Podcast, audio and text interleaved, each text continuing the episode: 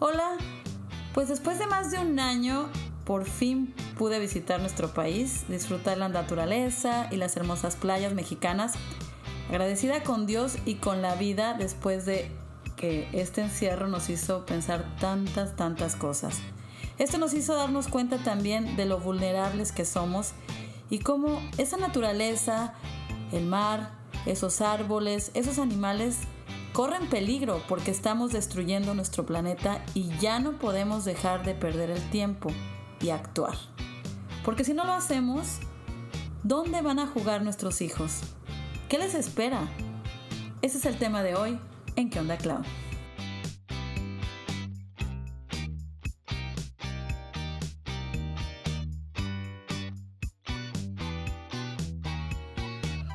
Están? Bueno, seguramente han escuchado la canción de Maná, ¿Dónde jugarán los niños? Muchos la cantamos cuando éramos jóvenes y ahora como que nos pega más esa canción. Les voy a dejar un poquitito de la letra que dice, cuenta el abuelo que de niño él jugó entre árboles y risas y alcatraces de color. Recuerda un río transparente y sin olor, donde abundan peces y no sufrieron ni un dolor. ¿Dónde diablos jugarán los pobres nenes? ¿En dónde van a jugar? Se está partiendo el mundo por la mitad y ya no hay lugar. Bueno, hoy nos acompaña una persona muy especial para mí, Luis Carrera. Él es meteorólogo con casi 25 años de experiencia dando pronósticos en televisión en el ámbito local, nacional e internacional. ¿Cómo estás, Luis? Un gusto, Claudia, muy bien, un gusto saludarte. Bienvenido. Fíjate, estaba leyendo, sí, seguramente ya escuchaste esa canción en algún punto de tu vida, ¿no? Correcto, la escuché varias veces, sí. Sí, yo también la escuchaba y la verdad que nunca, pues me gustaba la tonadita y la cantaba, pero ahora esa parte como que me pegó, fíjate, esa de cuenta el abuelo, porque digo, bueno, yo ya voy a ser abuela algún día, no muy lejano, y sí siento que le voy a contar a mis nietos cosas que yo vi, tanto de animales, de cosas de la naturaleza, que a lo mejor ellos ya no van a experimentar si no ponemos un alto a lo que está pasando. Muchas cosas yo la verdad no las comprendo, por eso te invité que tú nos expliques más. Tampoco es alarmar a las personas, pero sí tomar conciencia de lo que estamos haciendo como planeta para que ellos puedan jugar en un mundo mejor, nuestros nietos, y, y concientizar a nuestros hijos a un mejor planeta, a ver cómo no desperdiciar las cosas, el consumismo y todo esto. Una de las preguntas que tengo principalmente es que decimos el cambio climático, calentamiento global, viene siendo lo mismo. Es básicamente lo mismo. Eh, lo que pasa es que primero se notó o, o, nos dimos cuenta que esto estaba modificándose cuando empezamos a notar que la temperatura iba en aumento.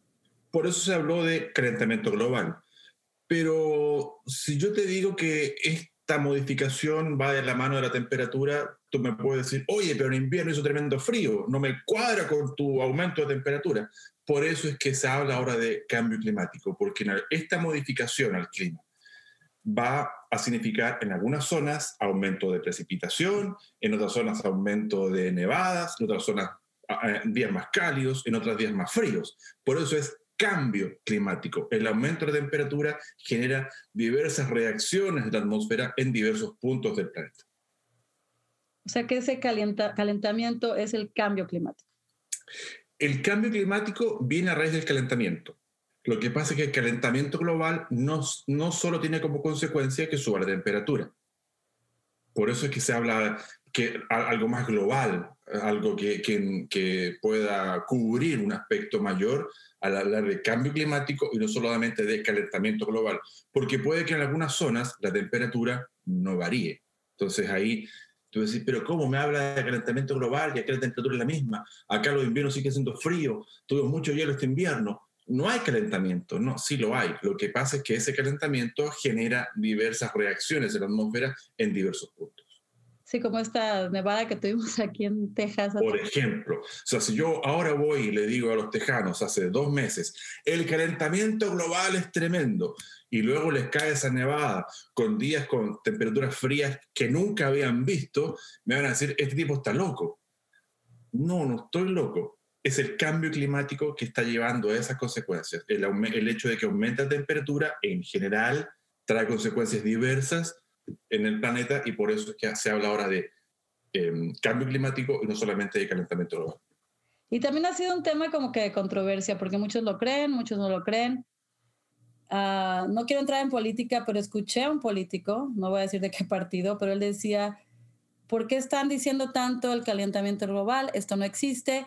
Realmente siempre, si vemos la historia, siempre ha habido cambios, eras. ¿No es diferente esta vez? ¿Sí es diferente esta vez? Sí es diferente esta vez, y es muy diferente esta vez. Si bien es cierto, siempre ha habido cambios, eh, muchos habrán visto la película Ice Age y sabrán de que hubo eras, de hielo varias veces. O sea, hay periodos en que la Tierra se calienta y periodos en que la Tierra se enfría. En este caso, si bien es cierto, si lo miramos a escala a largo plazo, la tendencia natural era que la temperatura subiese. Pero, y el gran pero es este, la diferencia, el calentamiento que ha sufrido el planeta ha sido súper vertiginoso. Y eso, sin duda, ha sido por la acción del ser humano. Si bien es cierto, de forma natural el planeta se estaba calentando, la influencia humana ayudó mucho a que ese calentamiento fuese más intenso y más rápido. O sea, lo aceleró y lo intensificó el efecto del ser humano. En pocos años, estas variaciones del tiempo de esas eras de hielo tomaban miles de años. En este caso, este aumento de temperatura ha sido cuestión de cuánto, 50, 100 años a lo más. Y eso, la único, el único efecto, el único factor que antes no existía es la influencia humana. Ahora, por el ser humano, se calienta mucho más rápido. Ahora que mencionas eso, muchos fuimos testigos ahora con la pandemia de cosas que se vieron que no habíamos visto nunca. Cuando dejamos de salir de las casas y nos encerramos, muchas cosas como que se regeneraron tanto en el mar como los animales empezaron a salir porque no estábamos ahí molestando, ¿no? Eso es cierto, es que lamentablemente los seres humanos, como hemos aumentado en población, la zona que cubrimos con nuestras casas, nuestros barrios, nuestras carreteras, es mucho más amplia que antes. Y en cierto modo hemos ido arrinconando a los animales a un lugar mucho más pequeño que el que tenían antes. Y claro, como tú bien dices, cuando desaparecimos producto de la pandemia por unos cuantos meses, los animales dijeron, volvamos a un territorio que antes era nuestro y veamos cómo está. Y claro, salieron a dar una vuelta y, fue que los encontramos por las ciudades.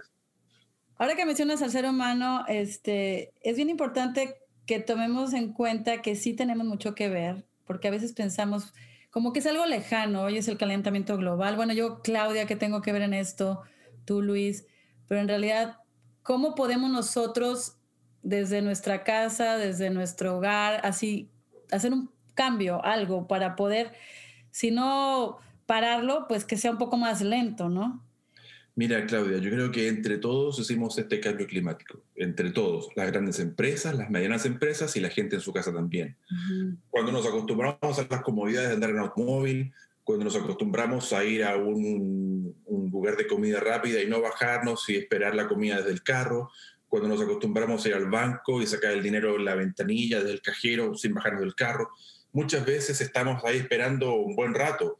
Y todo ese tiempo está el carro en marcha, emitiendo CO2, quemando combustible, ayudando al calentamiento, aunque sea un poquitito si lo multiplicas por la cantidad de veces que vas al banco, por la cantidad de veces que tú vas a un lugar de comida rápida y haces la línea para comprar la comida y no te estacionas y te bajas y vas a comprarla tú, lo multiplicas por la cantidad de, personas que hacen eso, por supuesto que va siendo cada vez más significativo el aporte negativo de cada persona a este tema.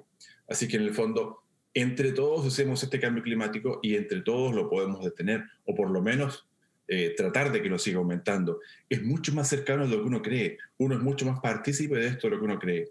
¿Cuántas veces en tu casa vas a un cuarto y hay un televisor encendido y nadie está viendo? ¿Cuántas veces en tu casa una luz está prendida y nadie, nadie está usando eh, eh, ese cuarto? ¿Por qué es importante esto? Porque el generar, el producir energía para que tú puedas prender el televisor o para que tú puedas encender la luz de tu cuarto eso quema CO2, eso contamina. Y eso contribuye a que haya más contaminación y que el cambio climático se acelere. Si nosotros apagamos nuestras luces cuando no lo usamos, si apagamos el carro cuando no estamos, eh, eh, en el fondo podemos bajarnos y dejarlo detenido, si apagamos el televisor cuando no lo estamos viendo, se va a necesitar menos energía y se va a tener que producir menos energía en consecuencia. Y eso va a ser un aporte. A veces no nos damos cuenta, a veces uno dice, oye, no seas eh, tacaño y prende las luces. Es que no solamente ser tacaño, no solamente un problema de bolsillo, es un problema de que estás malgastando energía. Y esa, ese acto, e, esa, esa acción va a llevarte a que tú seas un colaborador más en generar contaminación, en generar energía que se desperdicia. Es como cuando tú cocinas 10 platos para dos personas. ¿Qué pasa con el resto de la comida? La botas a la basura. Igual pasa con todo. Con tener un carro grande si tú andas solo. Con tener una casa gigantesca con todas las luces prendidas si tú vives sola. Con todo pasa lo mismo. Y todo eso uno piensa que simplemente no está haciendo daño, pero sí lo está haciendo. Por eso es que cada uno tiene que en el fondo apoyarse. Sí, porque pienso que nosotros, nuestra generación, somos los que más hemos hecho esto, porque si hacemos un poco de memoria, digo, nuestros padres, nuestros abuelos, eran más de, por ejemplo, ahorita de que, ah, reciclar y eso. Digo, yo cuando era niña en México llevábamos una bolsa al mercado y esa usábamos. Las luces siempre apagan las luces. O sea, como que sí tuvimos esa escuelita, pero después no sé si porque llegamos a este país, pero digo, voy a México y muchas veces pasa igual. Este, esta generación como que sí, como que nos chiflamos un poco, pero ya nos estamos dando cuenta de lo que está causando y ahorita es momento de eh, tomar, poner el freno y decir, a ver, ¿qué vamos a hacer? para que la próxima generación y la próxima no estén haciendo todos los, los errores que hicimos. Una de las cosas que me gustaría platicar es de la ropa que consumimos. Hay una que se llama como fast fashion. Encuentras ropa, encuentras ofertas, encuentras ropa por todos lados y, por lo menos aquí hay mucho consumismo en Estados Unidos y compras ropa y ropa y ropa que a lo mejor no necesitas y eso tiene un impacto enorme en el medio ambiente. Dicen que un par de jeans se usan 7.500 litros de agua para fabricarlos, lo que equivale a una persona, el consumo de una persona en siete años de agua. Y a eso se le añade la huella de carbono derivado de los gases de efecto invernadero emitidos. Así que imagínate, esos son de unos jeans. Si tú vas y vas a los closet y tienes varios jeans y varias cosas y usas los mismos dos. Y importante, ¿qué me puedes decir sobre esto, sobre la ropa y, el, y la contaminación ambiental? Bueno, yo creo que tú ya lo dijiste todo. En el fondo a veces uno no se da cuenta y por darse un gusto, a veces porque estamos hasta deprimidos y nos gusta comprar cosas y nos ponemos a comprar cosas que no necesitamos. Tu ropa probablemente, aparte de lo que tú acabas de decir, no lo hicieron en Dallas. Probablemente viene del otro lado del mundo. Y así es con todo, con lo que comes, con lo que te pones, con la, con la ropa que, que usas. No solamente lo que se, se consume para elaborarlo, sino que lo que se consume para que te llegue a tus manos. Si bien es cierto, probablemente lo que tú pagas por ello puede ser poco, pero es poco porque el volumen de, de, cosas que, te, que está llegando a este país es enorme y eso abarata los costos. Pero en general, uno no se da cuenta de la huella que está dejando en todo lo que usamos, en todo tiene algún costo para el planeta para usarlo, todo es un recurso que se utiliza. Es como lo que te dije antes. Si en tu cocina Dices, no, la despensa está llena, tengo muchas cosas. Ya, perfecto. Haz comida. Aunque estés sola, te sobra, la vas tirando, la vas tirando, la vas tirando. La despensa se va a acabar. Mañana, pasado o una semana en función del tamaño que tenga. Pero se va a acabar. Algo similar está ocurriendo con el planeta. Si bien es cierto, muchos recursos son renovables, se supone que el agua, se supone que la madera, pero estamos gastándola una tasa mayor que a la cual se renuevan. O sea, antes nos hablaba de que el agua se va a acabar, porque llueve y se evapora y se purifica y tenemos agua de nuevo. Pero ya no es tan fácil. Ya no, ¿Por qué? Porque el consumo ha aumentado. Y un consumo no solamente porque seamos más personas, sino que somos menos conscientes. ¿Cuántas veces tú te has ido a la ducha y mientras dejas que el agua se caliente, te metes al closet empiezas a seleccionar la ropa, no, no me gusta esto, esto sí, no, mejor esto otro, te lavas los dientes y el agua está corriendo en la ducha sin que tú te metas. Y así pasa uno, dos, tres minutos y a veces eso puede llevar a que en lugar de cinco minutos en la ducha bajo el agua, el agua esté corriendo por diez. Entonces, tu ducha solamente las de Claudia para hacer las del doble de su vida. la huella de Claudia va a valer por dos en su historia en la Tierra. Entonces, no hay despensa que aguante. Entonces, es, es, como lo que tú me querías decir, es eso mismo. No hay despensa, no hay, no hay material, no hay materia prima que aguante, porque estamos gastando mucho, estamos gastando demasiado. Entonces, no solamente tenemos que pensar en el cambio climático, también tenemos que pensar en que estamos haciendo un daño a la naturaleza. Cuando tú leías lo de la, lo de la canción de Maná al principio, ya hablabas de ríos claros, ríos transparentes o cristalinos. Yo me acordaba cuando yo era chico, yo soy de Chile Central, una zona con mucha montaña y con muchos ríos. Yo crecí viendo ríos con aguas turquesas, preciosos. Donde yo quería, me tiraba al suelo y tomaba agua directamente del río. Yo pensé que todos los ríos del mundo eran así, pero ahora me doy cuenta que no. Hay ríos que están contaminados, hay ríos que están intervenidos, hay ríos que no se puede hacer eso. Y ese río donde yo crecí, donde aprendí a nadar y tomaba agua tirándome de panza al suelo, querían hacer una represa. Lo querían intervenir. ¿Por qué? Porque hace falta electricidad. Porque la población ha crecido. Y porque justamente la población que crece deja luces encendidas, no apaga el televisor, malgasta energía. Entonces, las compañías, que obviamente, como todo el mundo, lo que quieren es ganar dinero, se dan cuenta que hay más demanda y tratan de producir más energía. Y como hace falta para producir energía, por lo menos en este caso, intervenir un río y poner una represa para generar electricidad, vaya a intervenir también el medio ambiente. Va a haber menos árboles, el río no va a estar, los animales que, que viven ahí también van a verse afectados porque le cambiaste el medio, todo eso. Hablando de animales, algo que también es importante platicar, que muchos no vemos la conexión del el cambio climático, es la, el consumo de carne. ¿Qué tiene que ver, explícame, el comer carne y lácteos, porque leí un poco, dice que se supone que una de las mayores contribuciones al calentamiento global debido a las emisiones de gases de efecto invernadero que esto provoca. Según algunos estudios, la industria ganadera es responsable de la emisión del 15% del total de gases de efecto invernadero a nivel mundial. ¿Cómo es esto? A ver si nos puedes explicar. Lo que pasa es que los gases de efecto invernadero son varios y entre ellos está el metano. Y los animales, principalmente las vacas, producen mucho metano. Cuando comen mucho pasto, eh, se generan muchos gases en su interior y esos gases salen y van cargados de metano. Así de simple. Si tú consumes más carne, pasa lo mismo que lo que te decía recién con la electricidad. Si consumes más carne, la gente que vende carne va a decir, necesito más. Entonces va a haber más vacas en el campo para generar más carne para la gente. Y al haber más vacas en el campo, van a producir, por supuesto, más metano y van a emitir más gases invernaderos y se va a agravar el problema. Por eso, no es que el llamado no es a dejar de comer carne, pero no, no hacerlo en forma desmedida. O sea, ser un poquito más balanceado. Probablemente como era tu mamá, como eran tus abuelos hace mucho tiempo probablemente ellos comían pescado, comían más pollo, comían pavo, andas a ver tú. Pero ese yo creo que el, llamado va por ese lado, no a dejar de comer carne, pero sí comer menos, comer un poquito menos. Y ese es el motivo, el que te acabo de explicar, de por qué el hecho de comer carne puede ser una, una, razón de que incremente el, el, cambio climático. La producción de gas metano, siendo el gas metano uno de estos gases de efecto invernadero. Otra cosa que me sorprendió, acabo de ver un documental que se llama Seaspiracy, no sé cómo se llama en español.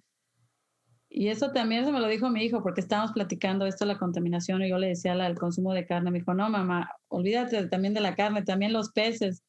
O sea que están matando muchos delfines con el fin de tener más, como que más peces. Los pescadores, pero no estamos hablando de pescador como decías tú, nuestros abuelos o nuestros padres, estamos hablando de grandes empresas que de acuerdo a esto dice que yo no sabía esto, que el que los peces estén nadando y el movimiento del mar provoca que esta agitación del mar es una de las formas en que los mares absorben el calor de la atmósfera y cuando los animales nadan, esto crea como una corriente y que desciende el agua cálida hacia abajo, a la más fresca. Lo que pasa es que eh, el hecho de que el mar se esté moviendo es como cuando tú bañabas a tus hijos cuando eran chiquititos y echabas agua en la bañera. Cada cierto tiempo tú le pegabas una revoltura al agua para que la temperatura fuese pareja. Algo similar ocurre en el mar. Si no tiene esa revoltura que le hacen los, los pececitos, el agua cálida estaría siempre arriba y abajo estaría siempre el agua fría y no habría variación, no habría dinámica dentro del océano y eso en el fondo limitaría la... Sería como un, mar por capas, como que no podrían bajar ni subir los peces y la cosa no funcionaría como funcionaba. Básicamente ese, ese es el fenómeno. Y es que están diciendo que son así millones, dice aquí, que por ejemplo los, los, ¿cómo se llaman los tiburones? Matan, les tenemos miedo y ellos, haz de cuenta, matan 10 personas, algo así, por año, pero nosotros estamos matando 11 mil a 30 mil por hora. O sea, y estamos terminando. Y, estaba leyendo que en ese documental precisamente decían que para el 2048 el océano podría estar vacío si no hacemos un cambio. Entonces, sí es importante como que, ¿cómo le decimos a nuestros hijos? O sea, ¿qué, qué aconsejas tú también, aparte como meteorólogo, como padre de familia, qué, qué podemos hacer? le podemos decir que el mundo como lo vemos hoy puede cambiar y puede cambiar tanto que es probable que llegue el momento en que ya no podamos vivir acá. ¿Por qué?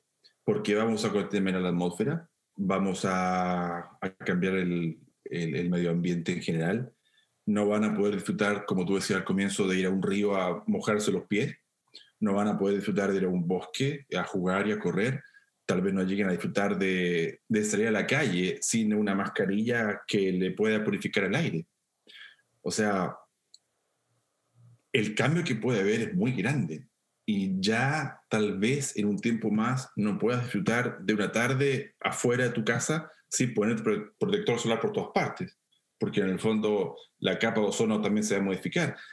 La, la vida como concepto que tenemos ahora puede cambiar drásticamente ustedes que están en Dallas eh, están mucho más lejanos a esto, pero la gente que vive cerca de la costa va a ver un cambio tremendo en su forma de, vida producto del calentamiento global.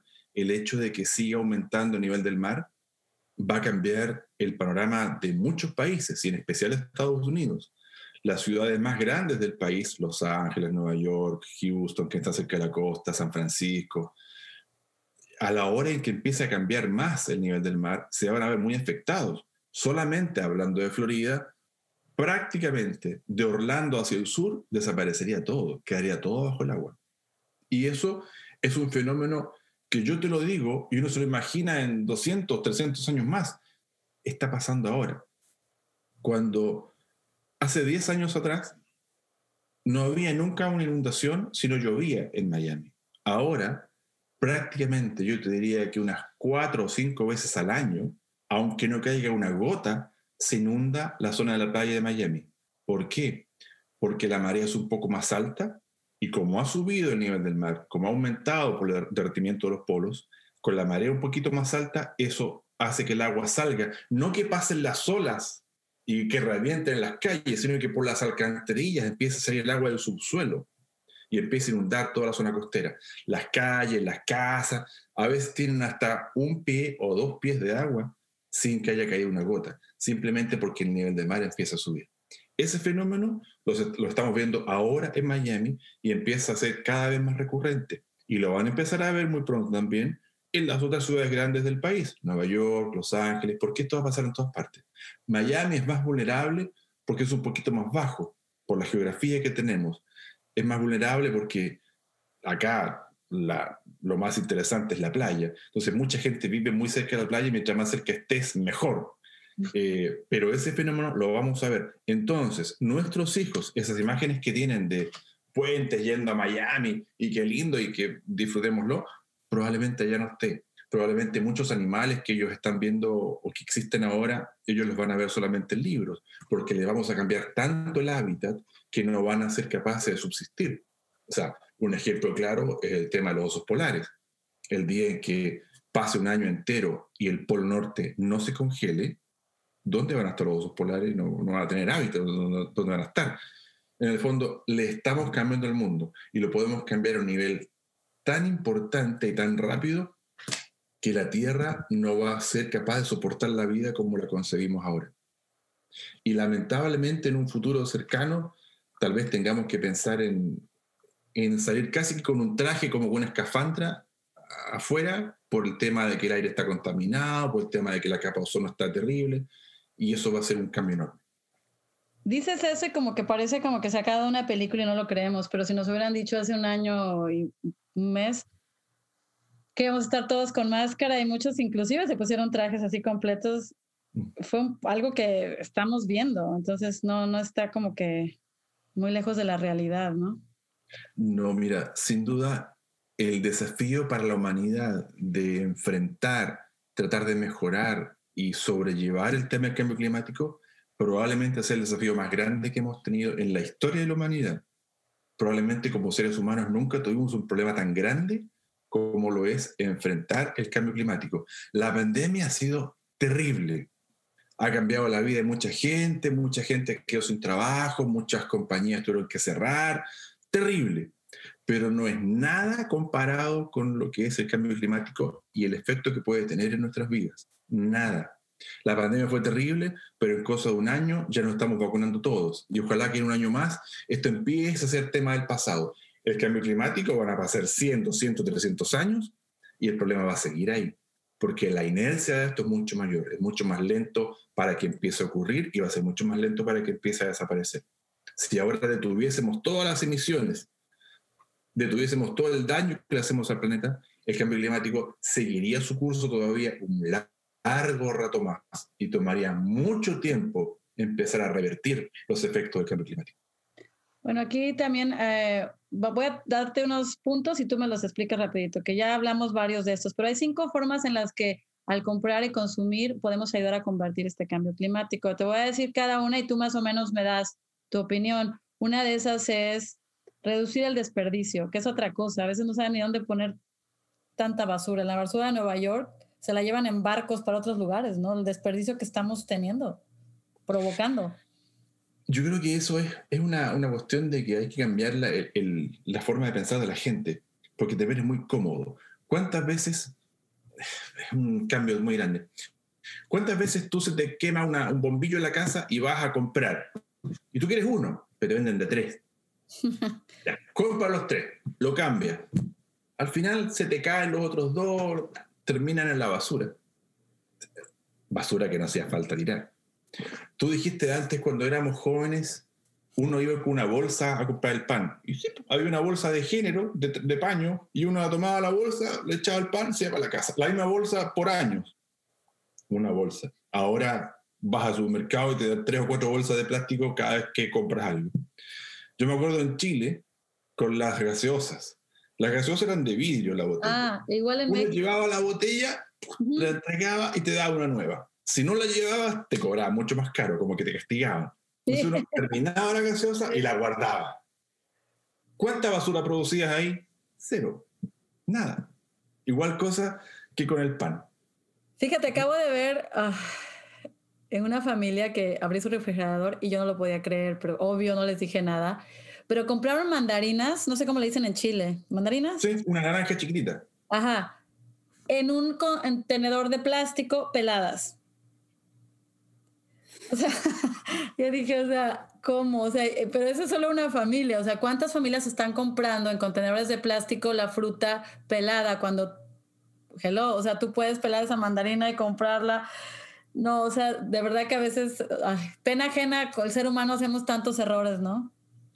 Bueno, sí, pues Claudia, así es. Eh, y los ejemplos para eso es cosa de tener paciencia y te empiezan a ocurrir.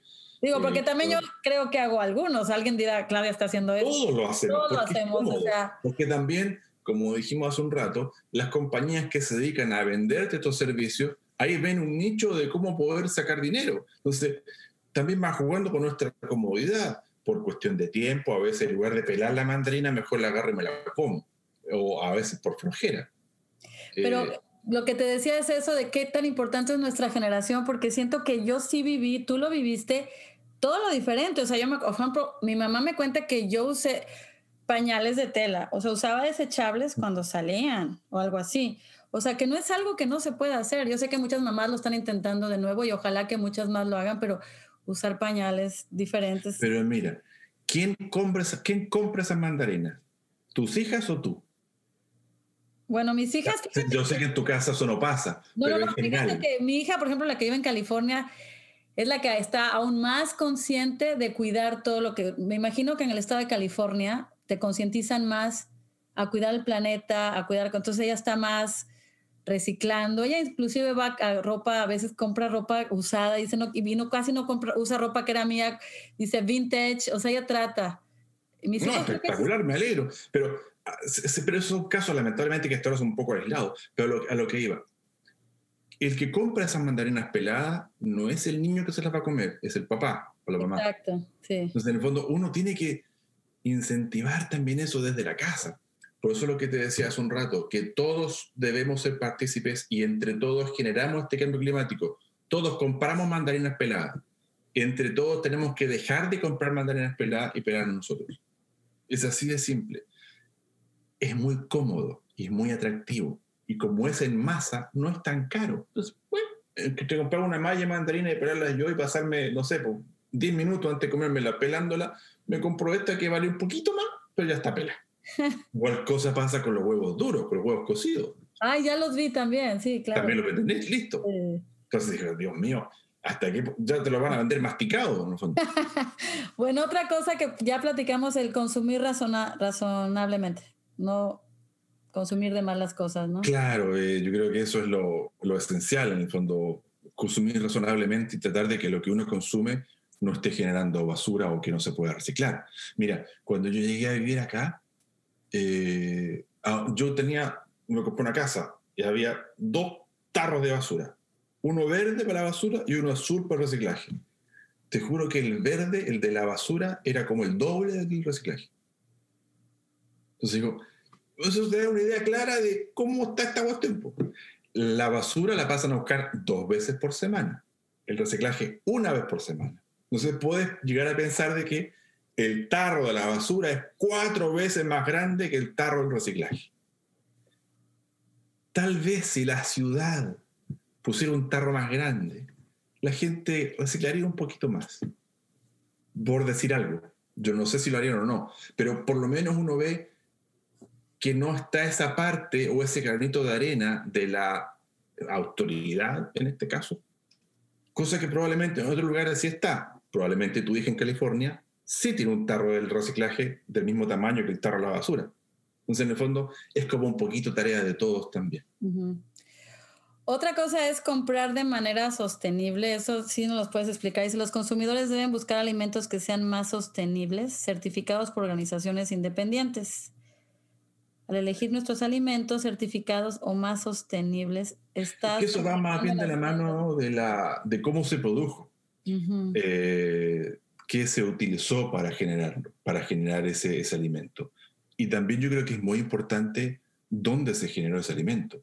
Si hoy día tú estás comiendo carne que viene desde Argentina, oye, vaya, también hay carne en Texas, eso no hace falta traerla de Argentina. También, eh, eh, yo creo por ese lado va un poquito más de la sostenibilidad, de qué tan fácil es que se pueda producir lo que tú estás comiendo y qué tan fácil es que los desechos de, esa, de ese elemento se pueden reintegrar al medio ambiente. Cómo lo puedes volver y que sea menos contaminante. A veces cuando come, no sé, lo que sea, que esté hecho como a la fuerza o que gaste mucho, como tú dijiste antes, los jeans que ocupan miles de litros de agua en producir uno. Tal vez antes se usaba un pantalón de tela que no era jeans, pero que no gastaba nada de agua. Pero ya no está la moda, y la moda no ajusta todo. También dice que es importante como que conocer a los agricultores y ganaderos, consumir más directamente con ellos. Va la, la, misma tema de antes, o sea, es más fácil que si tú tuvieses un huerto en tu casa eh, y plantas lechugas, el hecho de que tú produjese esa lechuga, el, el, gasto de energía para poder comértela sería dar 10 pasos, sacarla a la tierra, lavarla y comértela. Si esa lechuga que, que te estás comiendo la produjeron en Maine, significó transporte, almacenamiento, mantenerla fría, gastar energía en enfriarla en el camión, de que llegue a un supermercado, de que lo muevan. Implicó todo eso. Y todo eso fue contaminar en forma innecesaria eh, el ambiente. si la lechuga que te comes viniese del sur de Dallas, no, no habría toda esa cadena y probablemente gastaría menos energía. Sí, a lo mejor si vamos más como hacen Farmers Market y ir más a consumir. Cuando yo era chico, o sea, uno no puede hablar tanto de uno, es feo, pero yo iba con mi mamá todos los sábados en la mañana con un canastito a comprar. Se me llama, ah, deme zanahoria, deme lechuga, deme poroto, deme frijoles, compramos fruta, y yo cargando el canastito. Igual. era más barato, tú sabías que estaba fresco, y estabas consumiendo cosas de ahí. O sea, los tomates no venían de Brasil, los limones no llegaban de Ecuador, era de ahí. Entonces, en el fondo, uno potenciaba el, el, comercio local, eh, no contaminaba más de más, y por eso las cosas funcionaban bien. Ahí es donde tenemos que poner atención a eso que siempre vemos letreros por todos lados. Consume las cosas locales, es lo importante. Y aquí otra cosa de la que hablamos hace ratito que es importante, cuando decías de los botes de basura, dice, eh, defiende las políticas de conservación. El Congreso y la Administración tienen mucha influencia sobre nuestro sistema alimenticio y su impacto a la naturaleza. y tú, nosotros podemos involucrarnos en este proceso, pedirle a los miembros del Congreso que apoyen políticas que ayuden a los agricultores y ganaderos conservar la vida silvestre y los pastizales mientras producen alimentos. O sea, que involucrarnos más básicamente también en nuestra, con nuestros políticos y todo y realmente leer por lo que estamos votando. Mira, eh, yo creo que es un...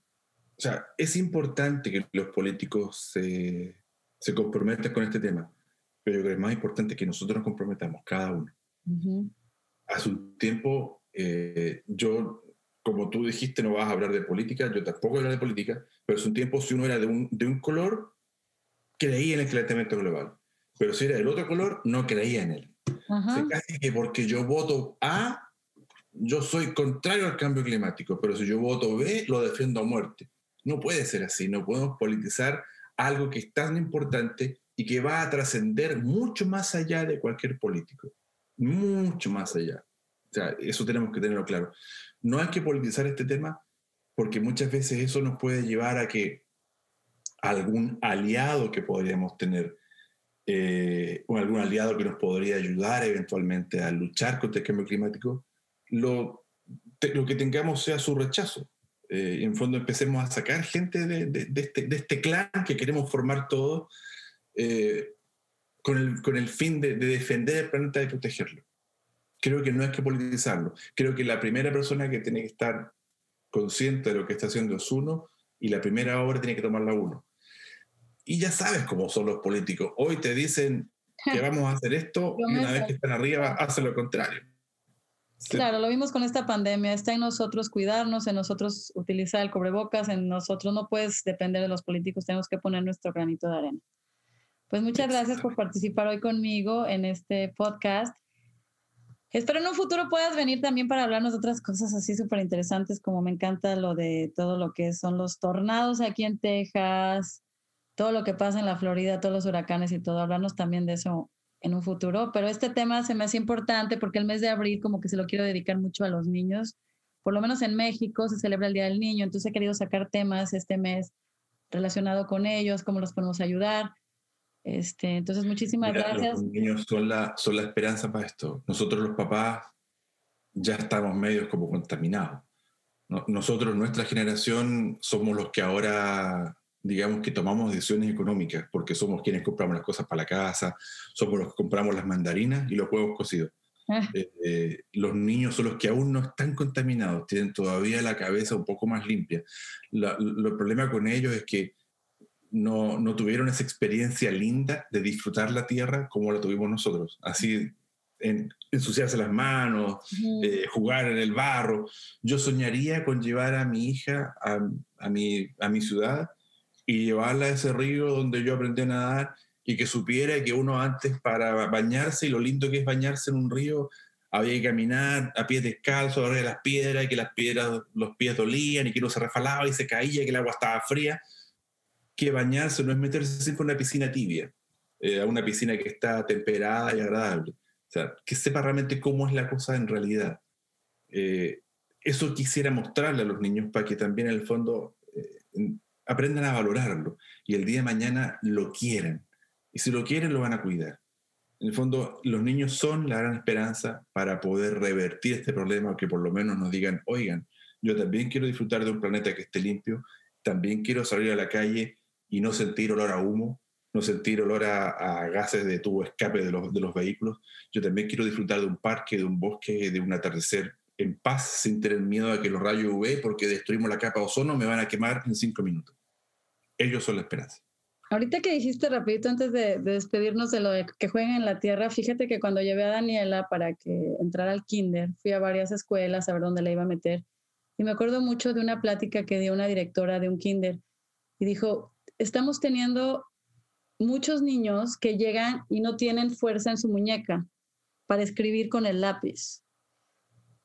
Estamos teniendo problema de que los niños no, no, no, están débiles les recomiendo que en la casa agarren una palita y los pongan a escarbar tierra, que ellos fortalezcan las muñecas y todo, o sea, increíble, increíble, o sea, cómo tiene que ver todo esto de que ahora están en una tableta, muchos niños desde chiquitos, como les dan los papás el celular, no quieren batallar, les dan una tableta.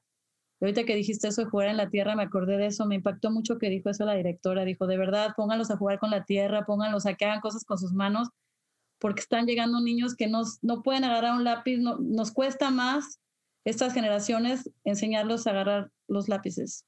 es impactante y es triste, porque en el fondo eso es lo que hacíamos todos los días en forma natural. Es lo que jugábamos todos los días, andar en bicicleta, con un palito, hacer una máquina maravillosa para poder jugar. Eh, es lamentable, lo que tú dijiste recién me trajo a la memoria otra cosa.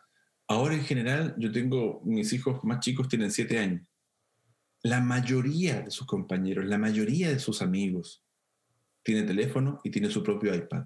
Y algunos tienen dos iPads, porque si se le acaba la batería a uno, el otro está listo. Entonces, yo no sé cuánto se gasta en producir o en generar un iPad, pero debe ser bastante. O sea, eh, debe ser bastante.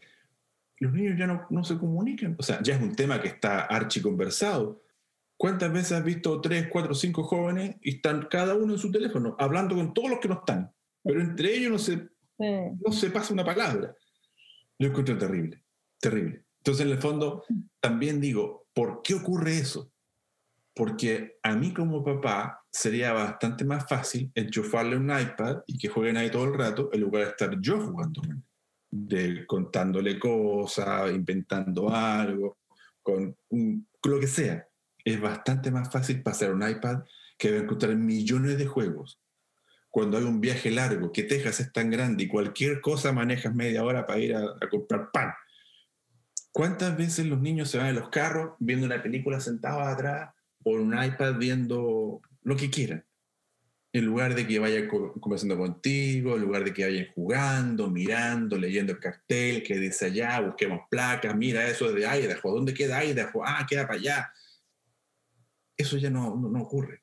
Hay maneras. Fíjate, cuando llevo a la escuela Daniela, ¿sabes qué hago en las placas? Le dije, vamos a practicar multiplicaciones o sumas, ¿no? Entonces voy con las placas de los carros de enfrente. Voy leyendo la placa de cuenta, 7 más 5 y todas placas que voy viendo, sí, precisamente para que no hagan ese tipo de cosas. Espectacular. Espectacular. Así tu hija va a conocer tu voz. bueno, ya la conoce y cuando está más fuerte más, fíjate, pero hablaremos del tema de los electrónicos en otra ocasión, muy interesante también. Muchas gracias, Luis. de nada, Claudio, un placer. Es un tema muy importante. Gracias por difundirlo. Gracias, por, acompañarme. ¿Perdón? Gracias por acompañarme en este podcast. No, de nada, un placer, en serio. Bueno, nos vemos en el próximo episodio a todos y hasta la próxima. Gracias, Luis. De nada,